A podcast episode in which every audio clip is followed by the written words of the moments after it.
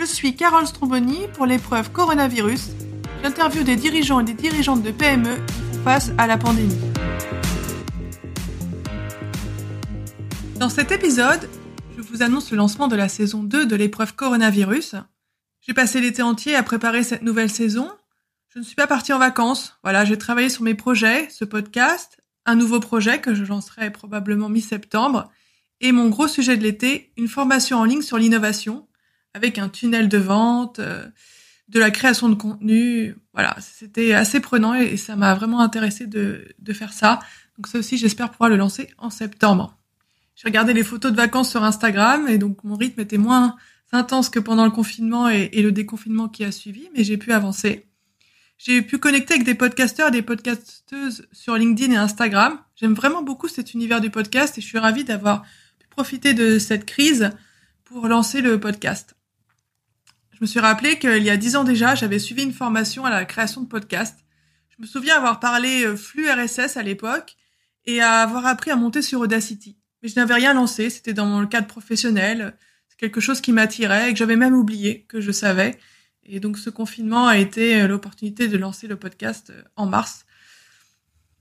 J'ai aussi investi dans un micro Yeti, qui est un des, des micros les plus utilisés en podcast. Donc je ne sais pas si la qualité est meilleure, mais n'hésitez pas à me le dire. J'ai mis en place un, questionnaire en ligne. Donc euh, dans les liens du podcast, si vous êtes sur Spotify ou sur YouTube, vous avez les liens directs. Sinon, vous cliquez sur sur l'épisode et vous pouvez euh, me répondre. Euh, voilà, répondre à, ce à ce questionnaire. Ça m'aidera de vous connaître, voilà, de savoir ce que vous pensez du podcast, comment ça se passe, quelles sont vos envies. Donc, ce sera vraiment utile pour moi si vous prenez le temps d'y répondre. N'hésitez pas, le questionnaire sera en dessous de chaque épisode. Dans cet épisode, je ne vais pas encore diffuser d'interviews de dirigeants de PME. J'en ai préparé quatre en avance.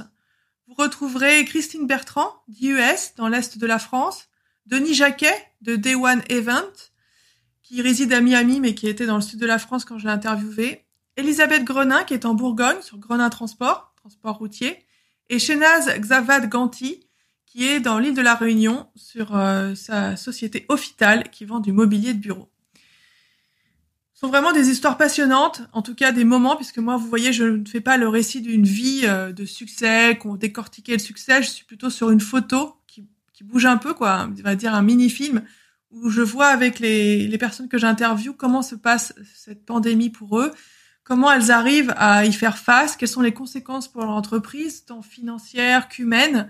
Et vraiment, c'est ça qui m'intéresse aujourd'hui, et surtout, comment elles innovent pour faire face à, ces, à cette difficulté très forte qui d'ailleurs va grandissant. Là, on va voir, c'est un moment de vérité euh, qui approche pour les PME puisque le moment des bilans, là, c'est là qu'on verra si elles vont résister ou pas. Parce qu'il y a beaucoup d'aides du gouvernement, des PGE, mais c'est vraiment quand quand les bilans vont avoir lieu qu'il y aura des vraies questions et ça, les invités euh, que j'interviewe euh, vont le traiter.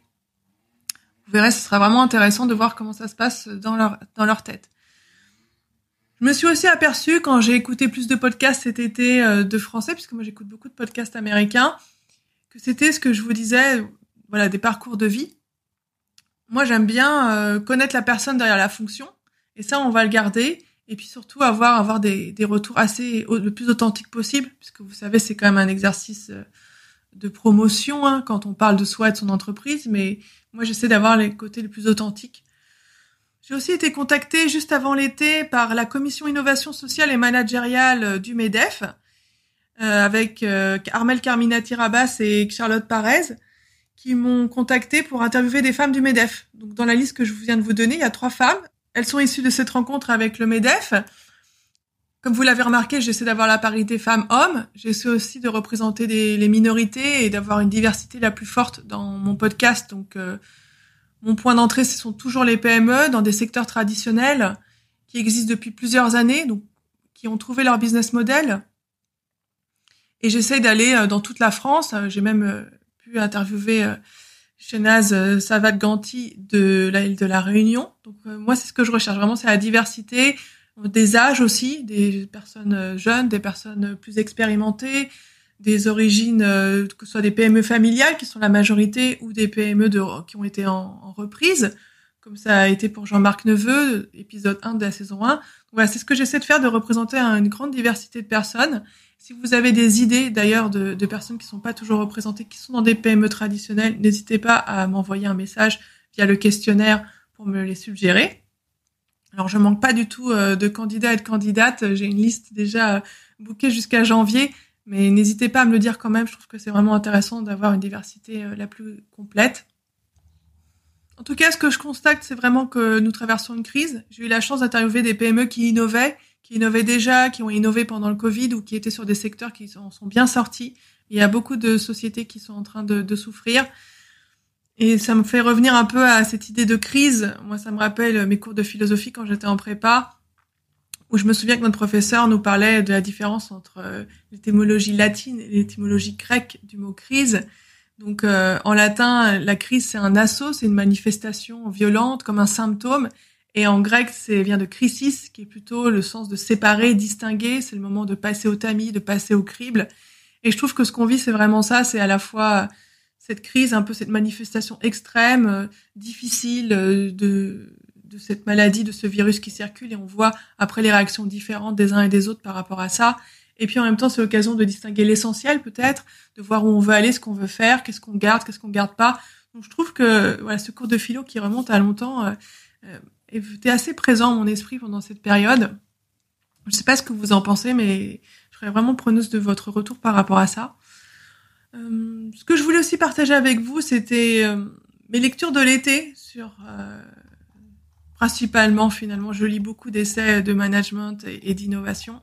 Ce qui m'intéresse en fait, c'est beaucoup l'innovation et je pensais peut-être faire voilà transformer ce podcast en un podcast comment les PME innovent. Donc vu le côté hein, toujours prégnant de la crise de cette pandémie et puis des répercussions économiques sur les PME, les TPE, je vais garder euh, ce côté épreuve coronavirus, mais en tout cas, sachez que voilà, ça c'est un, aspect important du podcast, c'est comment on innove par rapport à ça. Moi, cet été, j'ai regardé des séries télé que j'aimais bien, des rediffusions, hein, puisque on n'a pas beaucoup de tournage en ce moment avec le Covid.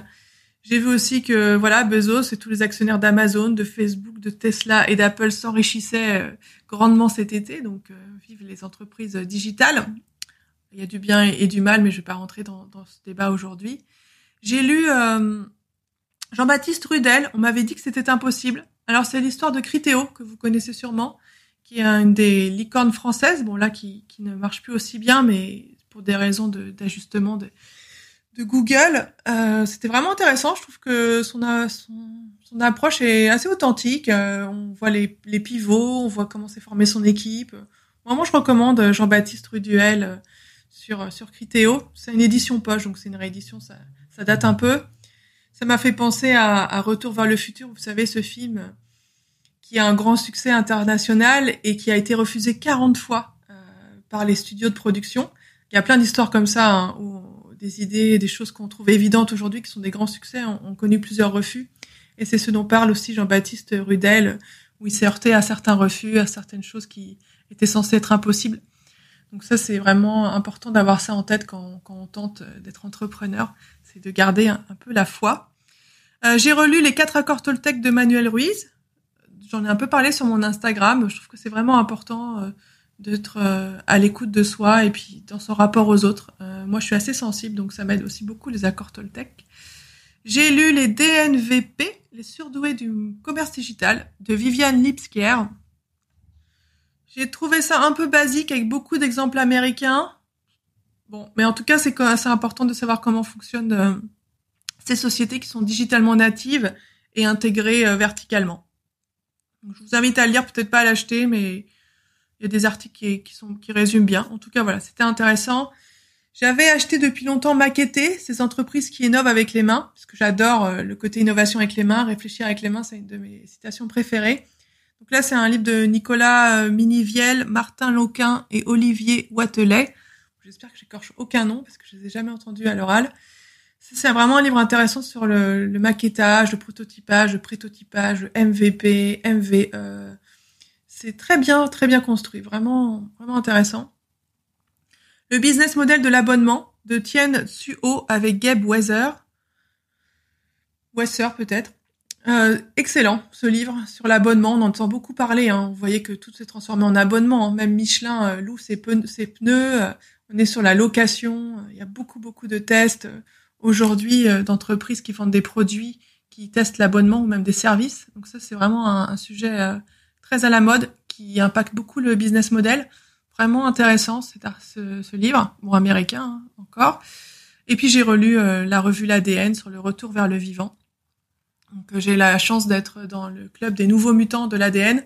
qu'on est une centaine de personnalités euh, qui souhaitent changer le monde, on va dire, en tout cas contribuer à son amélioration. C'est pour ça que je veux faire l'innovation qui a du sens. Euh, et du coup, il y avait aussi un dîner cet été de ce club. Et moi, j'enregistrais mon premier single dans un studio Porte des Lilas et ça a duré un peu plus de temps que prévu. Donc voilà pour mon été, sachant que ce single, il faut encore que je le enregistre et que je m'entraîne. J'espère un jour vous le faire entendre. Euh, puisque je fais du chant en plus, c'est d'avoir une vie euh, le plus équilibrée possible. Et chanter, c'est vraiment quelque chose de génial euh, que j'essaye de faire toutes les semaines. Même si avec le coronavirus, enfin le Covid-19, c'est pas toujours évident d'aller en cours de chant. Et c'est l'une des rares activités, je trouve, qui n'est pas vraiment possible de faire en visio parce qu'il y a trop de temps de latence. Même sur Zoom, euh, quand on chante, on s'aperçoit de la latence. Quand on est en, en visioconférence, ça va. J'ai animé des ateliers, j'ai fait pas mal de, choses euh, en visio euh, depuis mars, mais alors les cours de chant, pas possible. Si quelqu'un a une solution, je veux bien.